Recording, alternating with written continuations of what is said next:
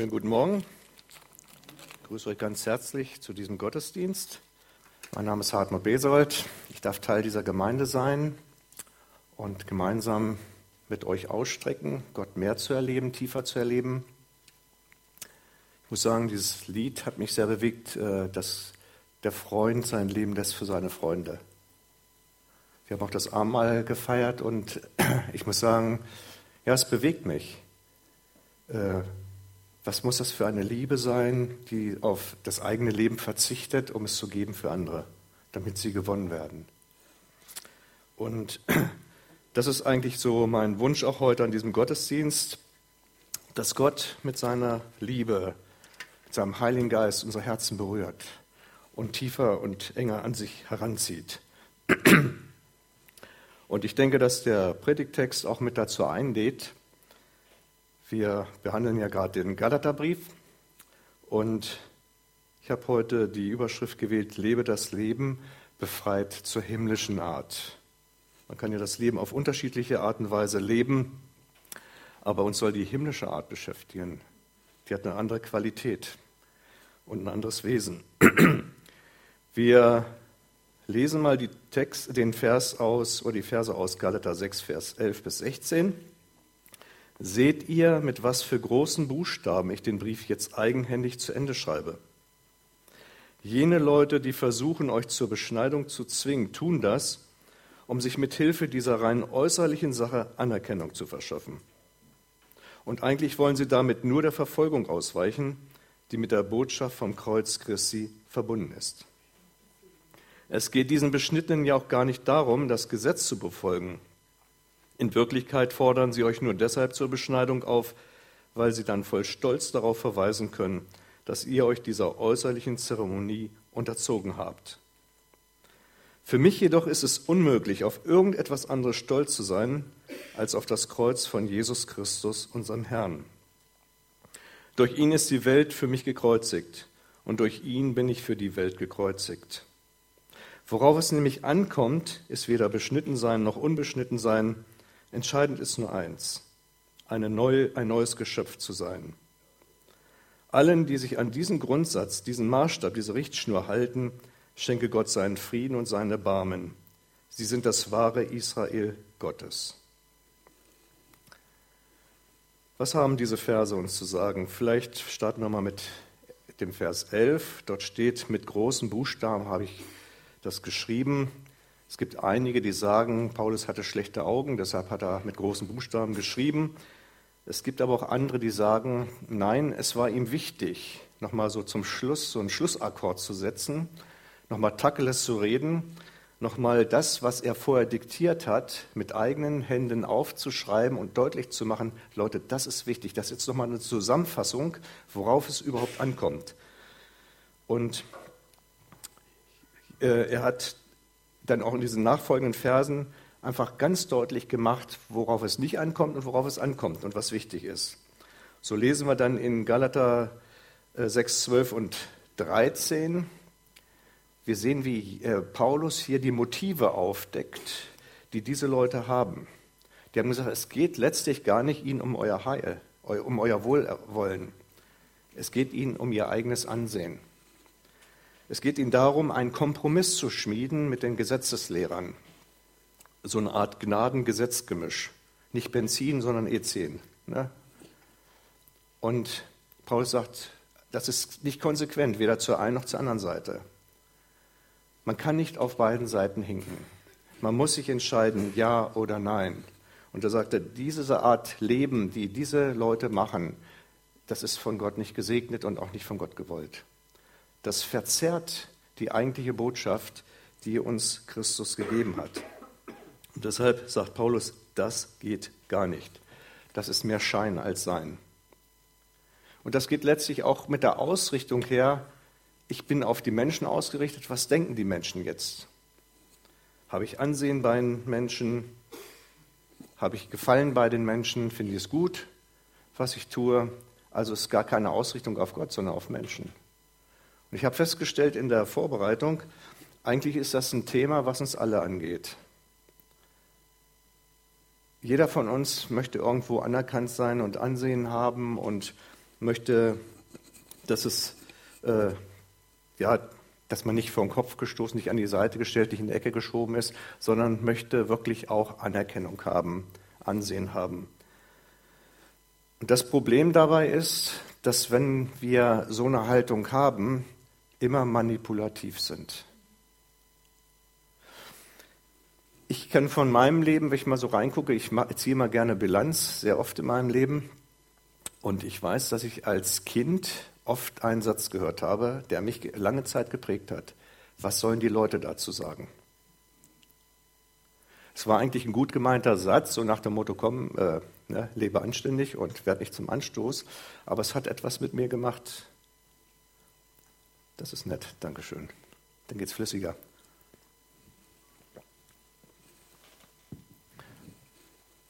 Es hat etwas mit mir gemacht. Es hat eine Prägung bei mir bewirkt, dass ich gesagt habe, du musst immer gucken, was die Leute meinen, was richtig ist. Ich habe mich von der Meinung der Leute abhängig gemacht.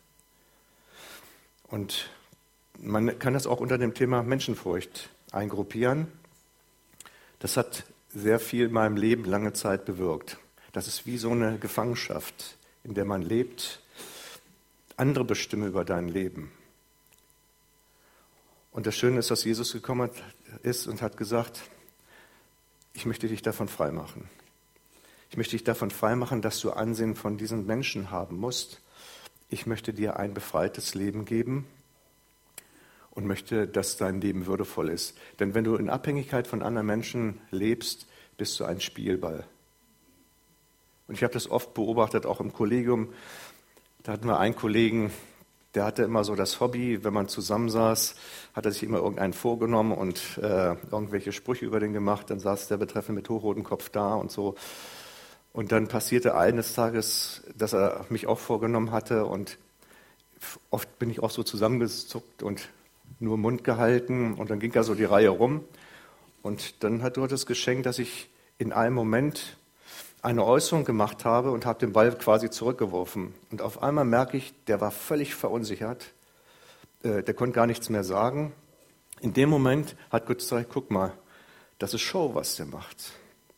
Der macht, äh, wenn der andere angreift, wird er selber nicht angegriffen. Alle denken, das ist ein ganz starker. Und in dem Moment hat, hat der Herr bei mir oft viel gelöst. Da guck mal, die Leute, die, so wie sie leben, ist oft gar nicht echt. Sie leben eine Show. Auch aus einer inneren Not raus. Wenn ich andere attackiere, werde ich selber nicht attackiert. Und ähm, das finde ich so schön, dass der Herr dann immer auch wieder so Impulse setzt, die das Leben frei machen. Ich äh, erinnere mich gerade daran, ich habe auch ähm, Situationen gehabt, wenn viele Leute geguckt haben, also wäre früher für mich denk, gar nicht denkbar gewesen, vor so vielen Leuten zu stehen. Und wenn jemand mich angesprochen hat, bupp, gleich einen Tomatenkopf gekriegt. Und ähm, dann habe ich eines Tages in den Sprüchen gelesen, die auf den Herrn schauen, dessen Angesicht soll nicht schamrot werden. Boah, das steht in der Bibel. Wow, das ist ja praktisch, die Anwendung. Also das mache ich. Und jedes Mal, wenn es dann soweit war, dass die Rot ins Gesicht stieg, hat gesagt, Herr, ich schaue jetzt auf dich. Ne, ich muss jetzt nicht rot werden. Ne? Und ihr seht, ich stehe vor euch. Bin ich rot? Nein. Gut, habe ich Glück gehabt. Ja. Aber das sind so ganz praktische, also die Bibel ist sehr praktisch, ein sehr praktisches Handbuch und auch das, was Gott uns an die Hand gibt, ist sehr persönlich. Er ist wirklich gekommen, uns freizusetzen. Und ich werde nachher noch eine Stelle zitieren, wo das sehr deutlich zum Ausdruck kommt. Das Wichtige ist, dass wir ehrlich sind. Dass wir ehrlich sind vor uns selbst und vor Gott. Und dann kann eine Menge passieren. Würde sagen, also ich weiß, wie es um mich steht und ich weiß auch, dass ich äh, in vielen Dingen festhänge und so. Aber Herr, ich möchte befreit werden von dir. Ich möchte verändert werden von dir. Und wenn du das mit aufrichtigem Herzen tust und diese Haltung hast, ich verspreche dir, es wird was geschehen. Ich kann das selber von mir bezeugen, dass ich verändert worden bin in all den Jahren und ich bin wirklich von Herzen dankbar. Und ich merke, das Thema ist noch nicht zu Ende, er ist noch dabei. Und manches ist äh, vielleicht auch schmerzlich, ein paar Dinge loszulassen. Aber wenn man sich darauf einlässt, merkt man, es ist wirklich ein Weg des Lebens und ein Weg, der viel Segen beinhaltet, sehr viel Wertvolles. Man gibt Dinge auf, die nichts taugen, um Dinge zu empfangen, die wertvoll sind. Ich habe letztens äh, etwas gelesen, in der Arbeit habe ich so eine Einstellung, dass dann immer so ein Spruch des Tages kommt. Und da habe ich letztens was gelesen, habe gesagt, das schreibst du auf, das nimmst du mit. Ein Aphoristiker, Wolfgang Herbst, hat mal gesagt, Persönlichkeit ist, was übrig bleibt, wenn man Ämter, Orden und Titel von einer Person abzieht. Persönlichkeit ist, was übrig bleibt, wenn man Ämter, Orden und Titel von einer Person abzieht. Wow, das ist eine Aussage. Was ist meine Identität? Was macht mein Leben aus? Ist es die Anerkennung, die Ehre der Leute? Oder ist es, dass ein Gott da ist, der mich wertschätzt und der mir eine Identität in ihm gibt, wo ich sage, das ist lebenswert? In Galater 5, das wurde ja auch schon zitiert in den Vorpredigten, Vers 1, zur Freiheit hat uns Christus befreit. Bleibt der standfest und lasst euch nicht wieder unter das Joch der Sklaverei zwingen. Wir leben in einer Gesellschaft, wo viele sagen, ich bin doch frei. Aber wenn man mal ganz ehrlich guckt und schaut, dann, und auch selber ins eigene Leben schaut, merkt man doch, wie viele Abhängigkeiten da sind, wie viel Unfreiheit noch da ist. Und da denke ich oft, Herr, du hast eine Menge zu tun, auch in meinem Leben noch. Aber wenn man sich auf den Weg begibt, wenn man die Hand Jesu ergreift, wenn man sich vom Heiligen Geist führen lässt, merkt man, man bleibt nicht stehen. Man bleibt nicht im Gefängnis, sondern man wird befreit, man wird freigesetzt und man geht Schritte, wo man hinterher staunt. Wow, so eine Veränderung. Ich finde auch mal interessant zu beobachten, so in den Evangelien, wie ist Jesus dann damit umgegangen? Auch so mit diesem ganzen Stress der Zwanghaftigkeit. Und er war ja ständig konfrontiert mit solchen Typen, die gesagt haben, das musst du so machen, das musst du so machen, das musst du auch noch halten und ach übrigens da, hier und dann Komma beachten und da ist Ausrufungszeichen und, ne, und hier musst du noch einen Krümel vom Zimt noch dazu tun zum Opfer und ich weiß nicht, was noch alles. Und in Lukas 6, Vers 6, 1 bis 11. Das ist eine ganz krasse Nummer. Vorher haben wir schon so eine Situation, müsst ihr mal reinlesen. Ähm, das will ich nur kurz zitieren. Jesus geht mit den Jüngern so durch ein Ehrenfeld und die Jünger haben Schmacht und dann knabbern sie da so ein paar Ehren, pulen sie rum, da ein paar Ehrenkörner raus und futtern und dann kommen sie gleich, Moment mal, ne, das ist nicht erlaubt und so. Und das Schöne ist, ist mir da so aufgefallen, die Jünger, ich weiß nicht, die haben vielleicht nach einer Antwort gesucht und Jesus sagt, mache ich, ich übernehme das. Und dann hat er denen erstmal ein paar Dinge erzählt. Hat gesagt, habt ihr nicht gelesen von David, der hat die Schaubrote gegessen, durfte eigentlich auch nicht. Und ähm, dann kommt gleich die nächste Situation, die nächste Auseinandersetzung, und das lesen wir mal in Lukas 6, 6 bis 11. An einem anderen Sabbat, als Jesus in, der, in die Synagoge ging und lehrte, war dort ein Mann, dessen rechte Hand verkrüppelt war. Die Schriftgelehrten und Pharisäer beobachteten Jesus aufmerksam. Sie wollten sehen, ob er am Sabbat heilen würde. Sie hofften nämlich einen Vorwand zu finden, um ihn anklagen zu können. Jesus wusste, was sie dachte. Steh auf und komm nach vorn, sagte er zu dem Mann mit der verkrüppelten Hand. Der Mann stand auf und trat vor. Nun wandte sich Jesus zu den Schriftgelehrten und Pharisäern und sagte, ich frage euch, was ist richtig, am Sabbat Gutes zu tun oder Böses? Einem Menschen das Leben zu retten oder ihn ins Verderben zu stürzen. Er sah sie alle der Reihe nach an. Dann befahl er dem Mann, strecke deine Hand aus. Der Mann tat es und seine Hand war geheilt. Da wurden sie von sinnloser Wut gepackt und berieten miteinander, was sie gegen Jesus unternehmen könnten. In, dem, in dieser Situation wird ganz klar deutlich, worum es Jesus ging. Er ist gekommen, wirklich Heilung zu geben, Wiederherstellung zu geben. Und dieser Kontrast zu den Gesetzeslehrern, die gesagt haben, nee, nee, nee, also das steht nicht im Vordergrund. So ein Rahmen, so ein Rahmengesetz, das steht im Vordergrund. Und da musst du sehen, dass er irgendwie reinpasst. Und wenn er dich irgendwie reinquetscht, aber sieh zu, dass du nur das hältst. Das ist nicht das Leben, was Gott für uns gedacht hat. Und Jesus macht es auch ganz deutlich. Hey, worum geht es? Ist der Mensch um des Sabbatwillens geschaffen worden oder umgekehrt? Jesus war frei von Zwängen, das heißt, er hat sich nicht unter diese Zwänge bringen lassen. Und in Lukas 4, 18 und 19, das ist eine Stelle, die mir sehr oft wirklich in meine Erinnerung gekommen ist. und mir sehr wertvoll geworden ist. Dort heißt es ja, der Geist des Herrn ruht auf mir, denn der hat mich gesalbt.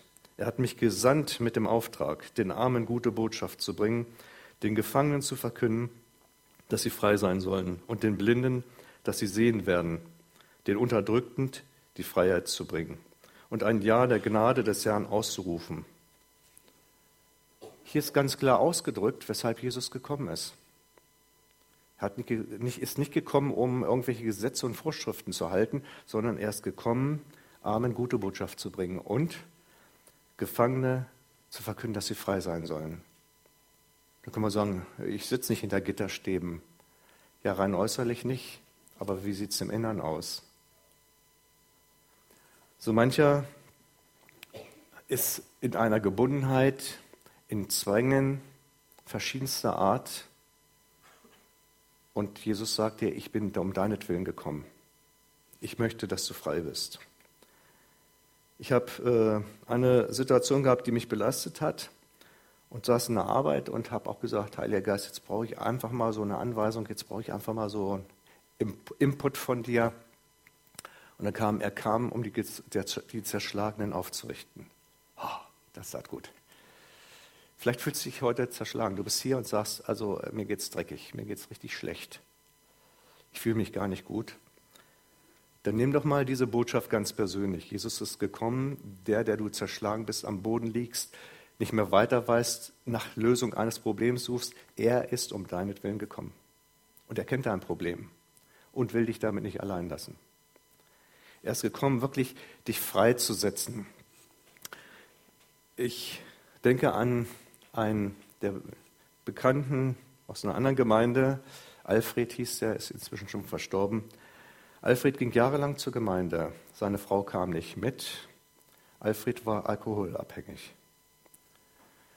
Ich wusste das gar nicht. Lange Zeit wusste ich das gar nicht.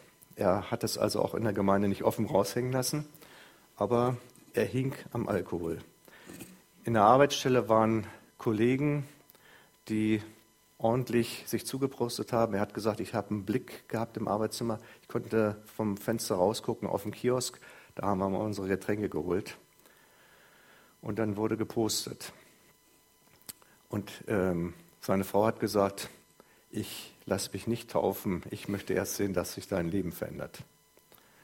Und dieser Mann kam in so große innere Not, das hing ihm zum Hals raus, diese Art Leben, auch dieses Versteckspiel, jemand zu sein, der man gar nicht ist. Er hat diese Gebundenheit, diese inneren Gitterstäbe gefunden. Er hat diese, diese Sucht, dieses Suchtverhalten, was ihn so eingekesselt hat, hat er so satt gehabt. Und er hat dann berichtet, sagt er, ich dann, bin an einen Punkt gekommen, ich habe gesagt, Herr Jesus, entweder du nimmst mein Leben und machst es neu oder ich schmeiße es weg. An dem Punkt war er. Von Stund an war er frei. Und das ganz Krasse ist, äh, es gibt ja oft so, Alkoholiker dürfen hinterher keinen Tropfen mehr nehmen, ehemalige Alkoholiker, sonst werden sie wieder rückfällig. Und damals hat man noch nicht Traubensaft angeboten beim Abendmahl und nun hatte ich beobachtet, das Abendmahl ging rum und Alfred nimmt den Kelch und trinkt. Und ich sage, ups. Ich habe hinterher mit ihm gesprochen. Ich sage, Alfred, ich habe gehört, dass Leute dann wieder abrutschen. Wie ist das bei dir? Da hat er gesagt, weißt du, ich weiß zu unterscheiden. Das ist, das ist der Kelch des Herrn, der Bund des Neuen Testaments. Und ich weiß und habe die innere Gewissheit, sage, Herr, ich werde nicht leichtsinnig irgendwo jetzt Alkohol trinken, aber ich weiß, das ist von dir. Das ist das Blut, was du für mich vergossen hast. Und ich nehme es für mich in Anspruch. Und ich, ich akzeptiere gar nicht den Gedanken, dass ich durch das, was Zeichen der Befreiung ist, ich wieder in Gebundenheit kommen soll. Dieser Mann ist dadurch nicht angefochten worden. Ich, also das, das finde ich gewaltig. Und das ist das, was Gott machen kann. Er ist wirklich als ein Gefangener des Alkohols freigesetzt worden. Völlig freigesetzt worden. Und seine Frau hat sich dann nachher taufen lassen. Sein Leben hat sich wirklich verändert. Es war wunderbar. Gehen wir mal im Text weiter. Wir lesen Galater 6, Vers 14. muss ich mal gucken, wo hier mein Text abgeblieben ist. Hier ist er. Für mich jedoch ist es unmöglich, auf irgendetwas anderes stolz zu sein als auf das Kreuz von Jesus Christus, unserem Herrn. Durch ihn ist die Welt für mich gekreuzigt und durch ihn bin ich für die Welt gekreuzigt.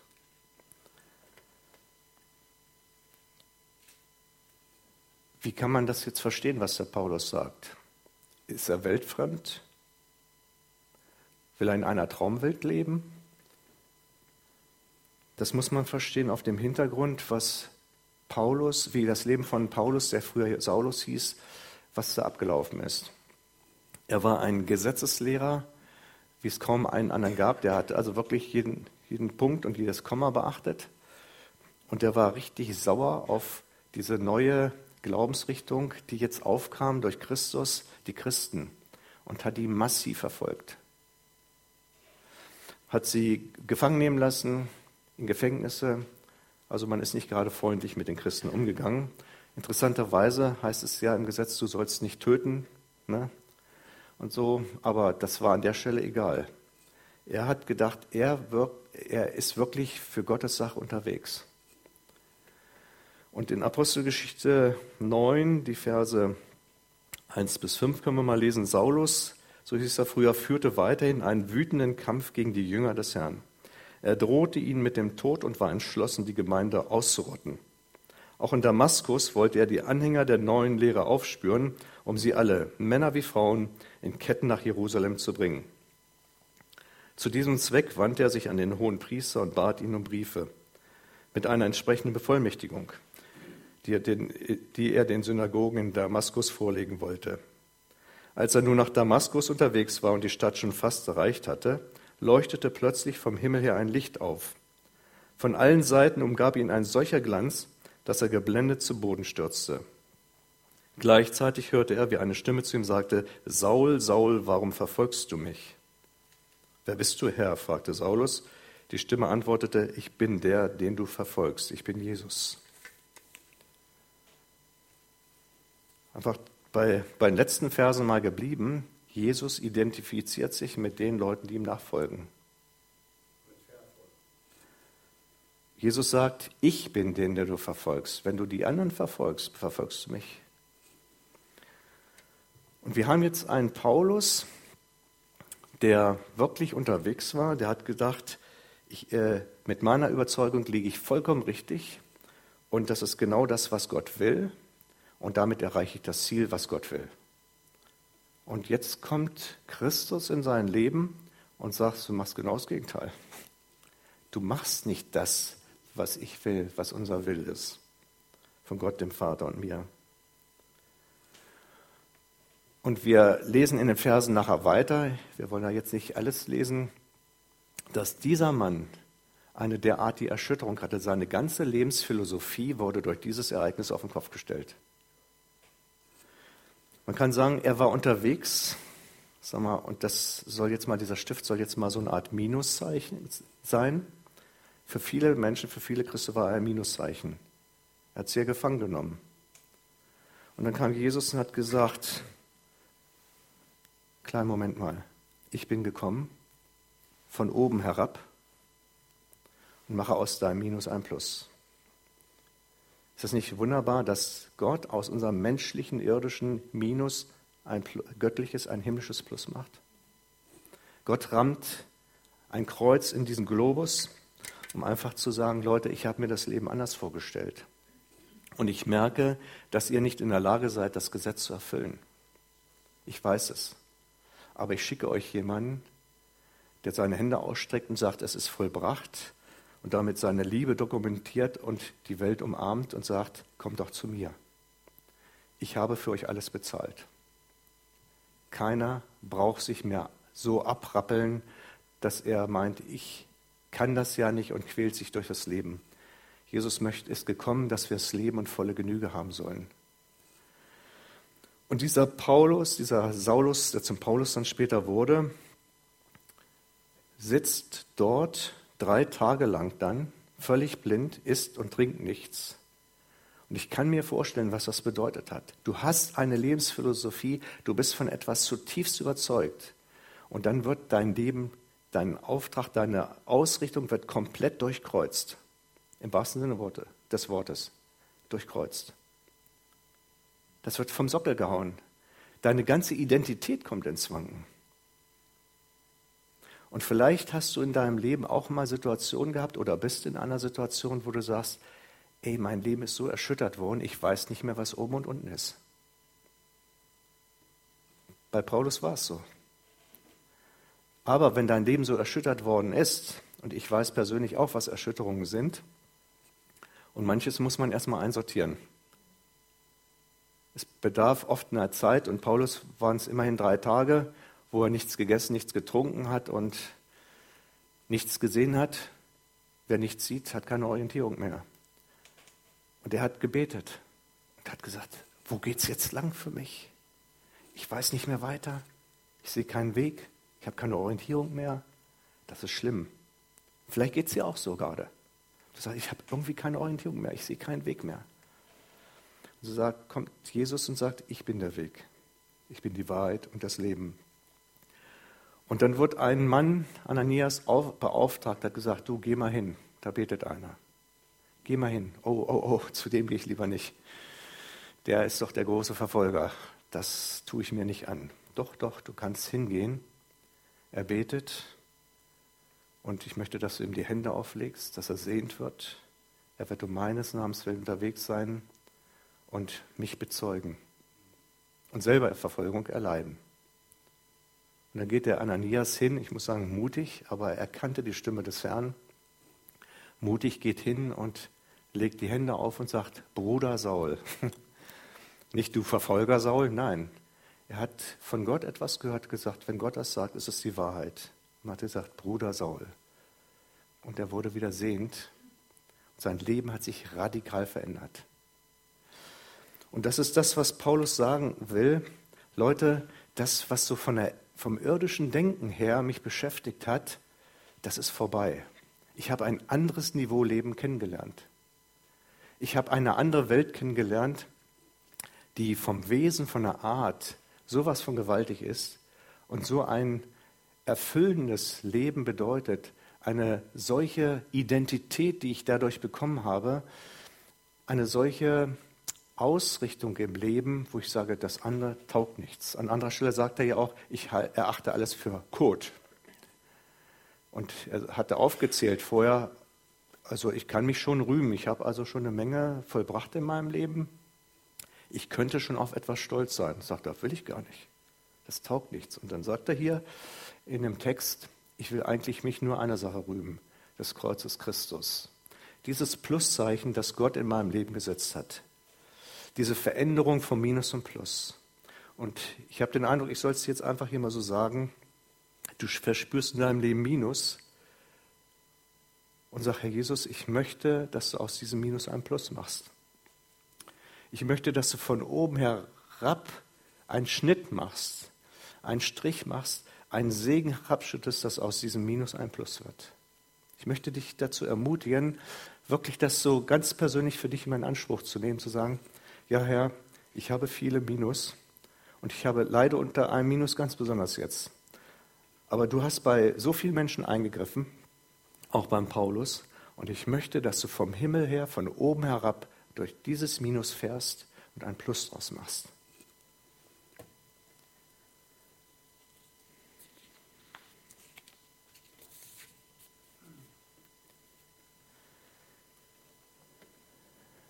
Gott hat den, der von keiner Sünde wusste, für uns zur Sünde gemacht. Wenn Gott Sünde, Verfehlungen nicht bestrafen würde, wäre er nicht gerecht, wäre er nicht heilig. Wenn Gott aber uns alle dafür bestraft, dann fragt man, ist er Liebe? Und so hat er gesagt, ich habe einen Weg gefunden, um beides miteinander erfüllen zu können um gerecht zu sein und trotzdem euch zu lieben. Er hat gesagt, ich schicke euch jemanden, der übernimmt die Strafe, dass ihr erlebt, ich begnadige euch, dass ihr das nicht ertragen müsst.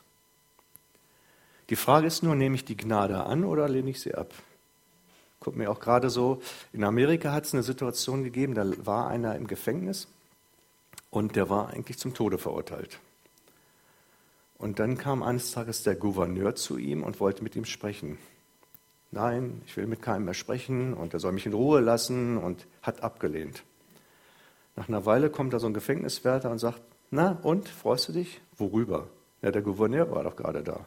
Ja und? Ich wollte ihn gar nicht sprechen. Was? Du wolltest nicht sprechen? Nein, der kam mit deiner Begnadigung.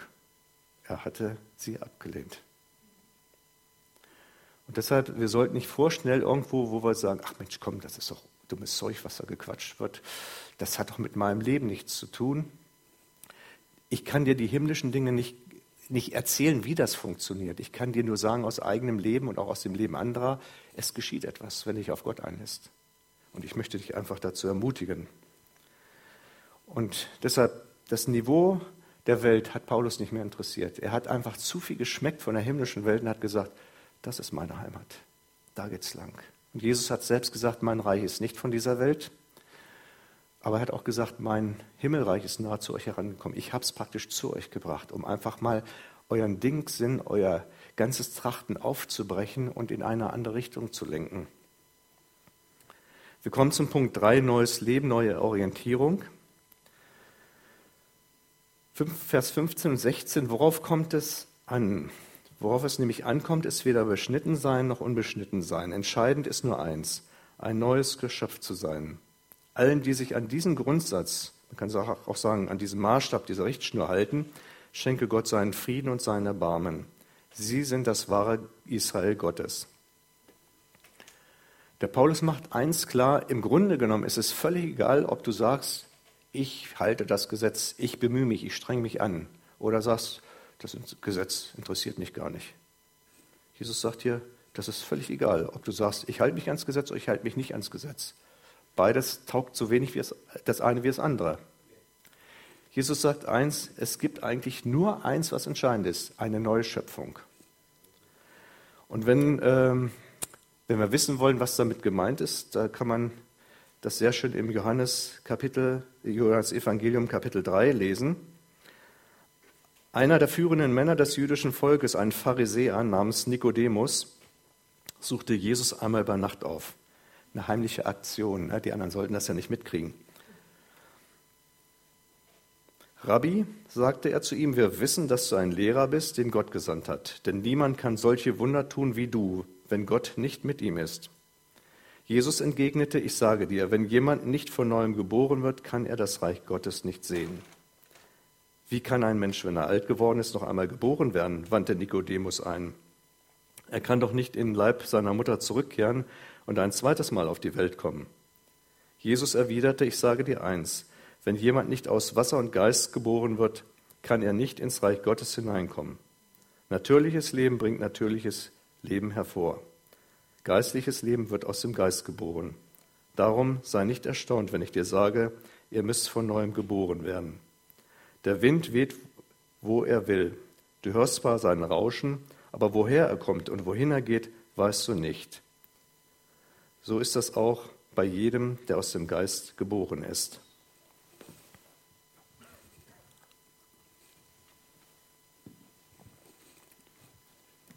Also hier ist auch eine Situation, wo der, und wenn man das weiterliest, da sagt der Nikodemus, hä, das verstehe ich nicht. Ne?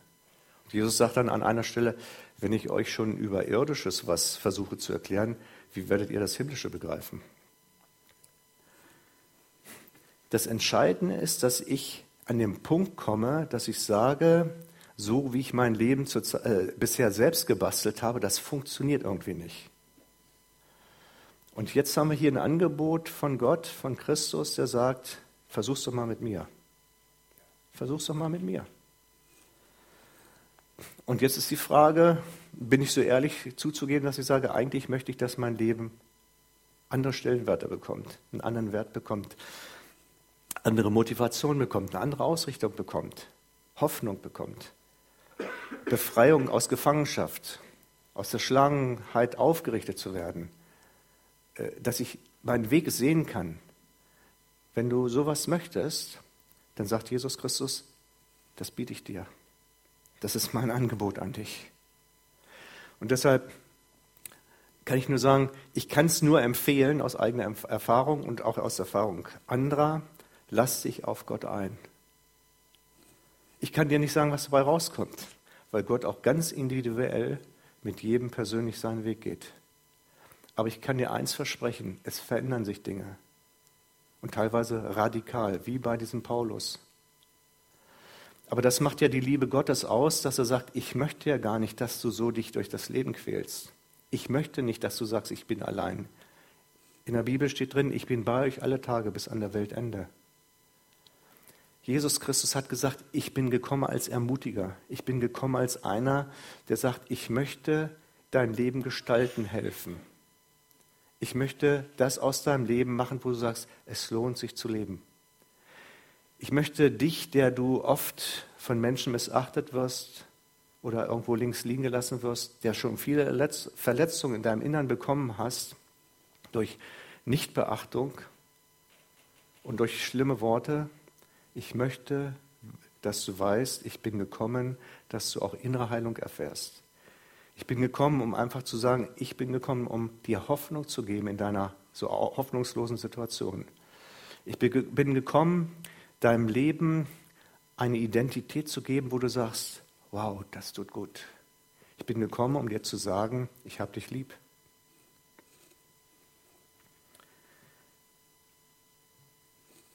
Das Gesetz macht deutlich, das göttliche Niveau kannst du nicht halten.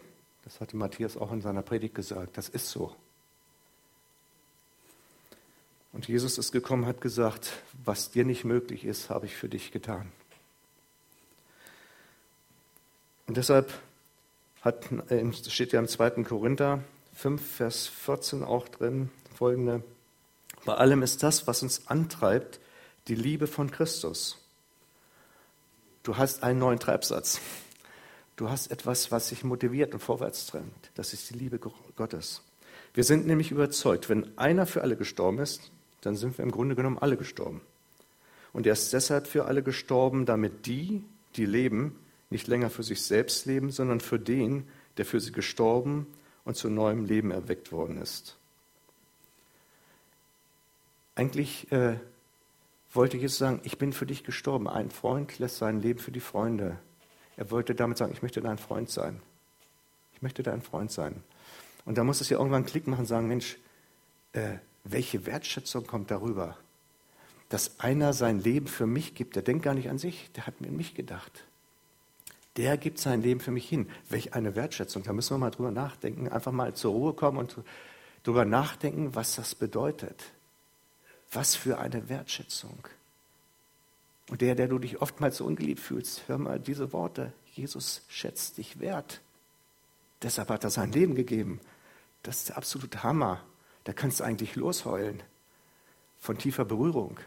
Jesus hat sein Leben gegeben für dich und mich, weil er sagt, du bist mir wert. Lesen wir weiter. Daher beurteilen wir jetzt niemand mehr nach rein menschlichen Maßstäben.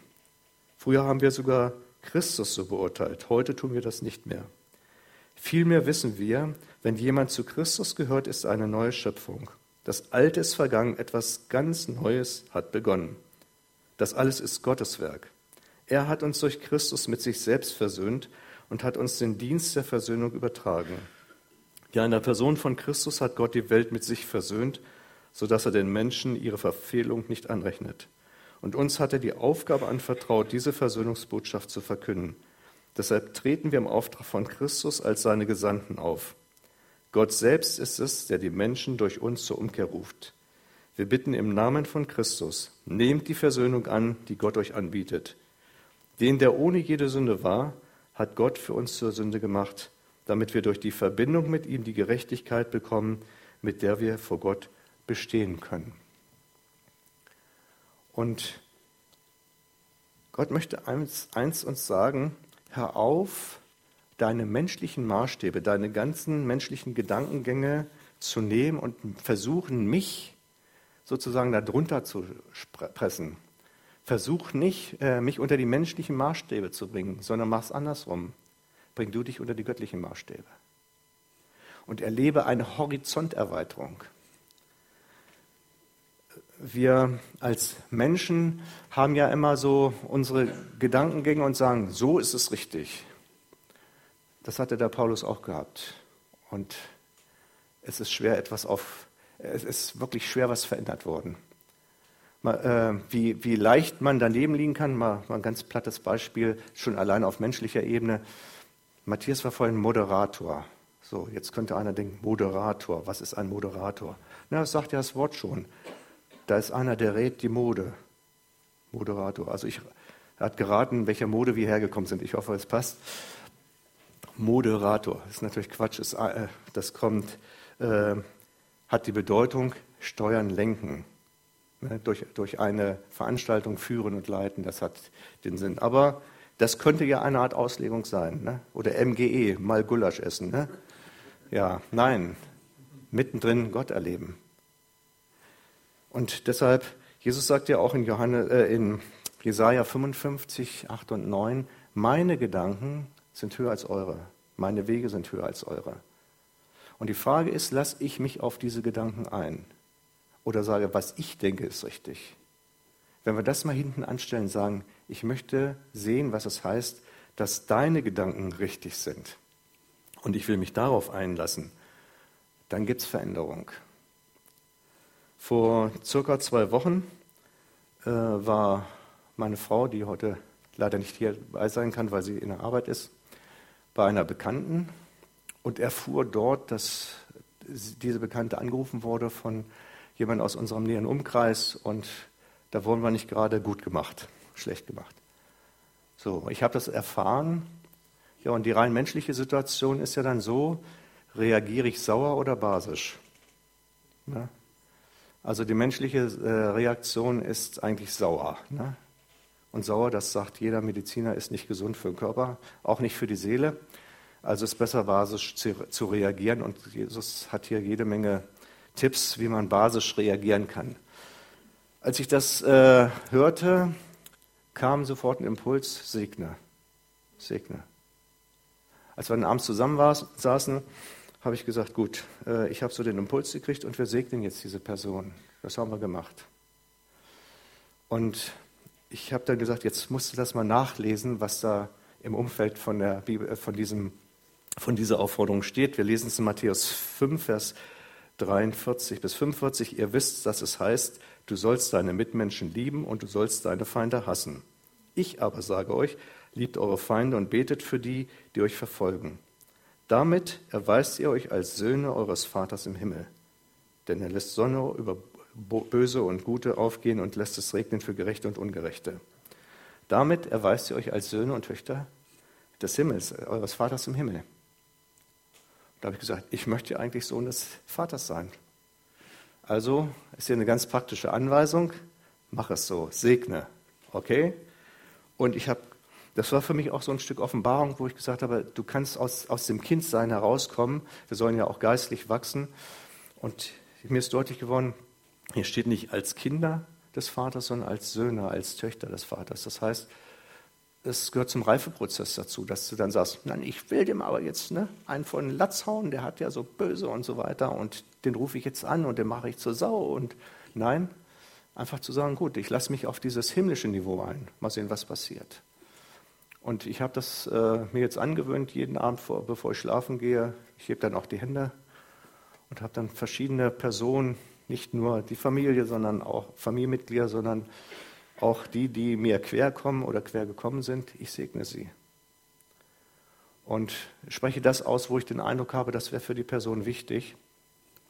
Und ich weiß noch, als ich so angefangen habe damit, das war für mich persönlich so eine Befreiung, so eine Ermutigung. Und ich habe gemerkt, hier ist es, hier ist was Positives, hier ist wirklich Plus, Plus Gottes. Und äh, vielleicht bist du auch in so einer Situation, wo du sagst, oh, da kann ich dir auch eine Story erzählen, da ist aber auch einer in meinem Leben, oh, oh, oh, oh. Vielleicht ist es dir eine Ermutigung, lies mal Matthäus 5, Vers 43 bis 45 und fang einfach mal an zu beten. Fang einfach mal an zu segnen. Und erlebe, äh, wie Gott verändert. Vielleicht noch nicht gleich.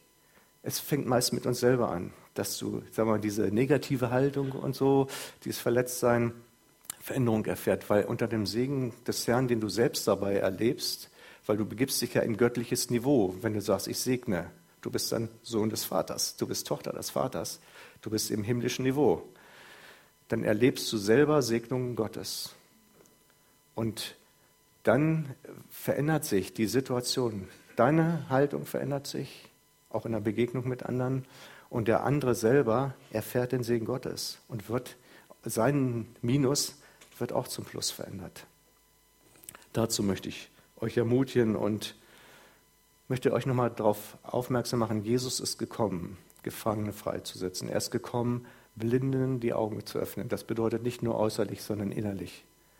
Und er ist gekommen, Zerschlagene freizusetzen. Amen.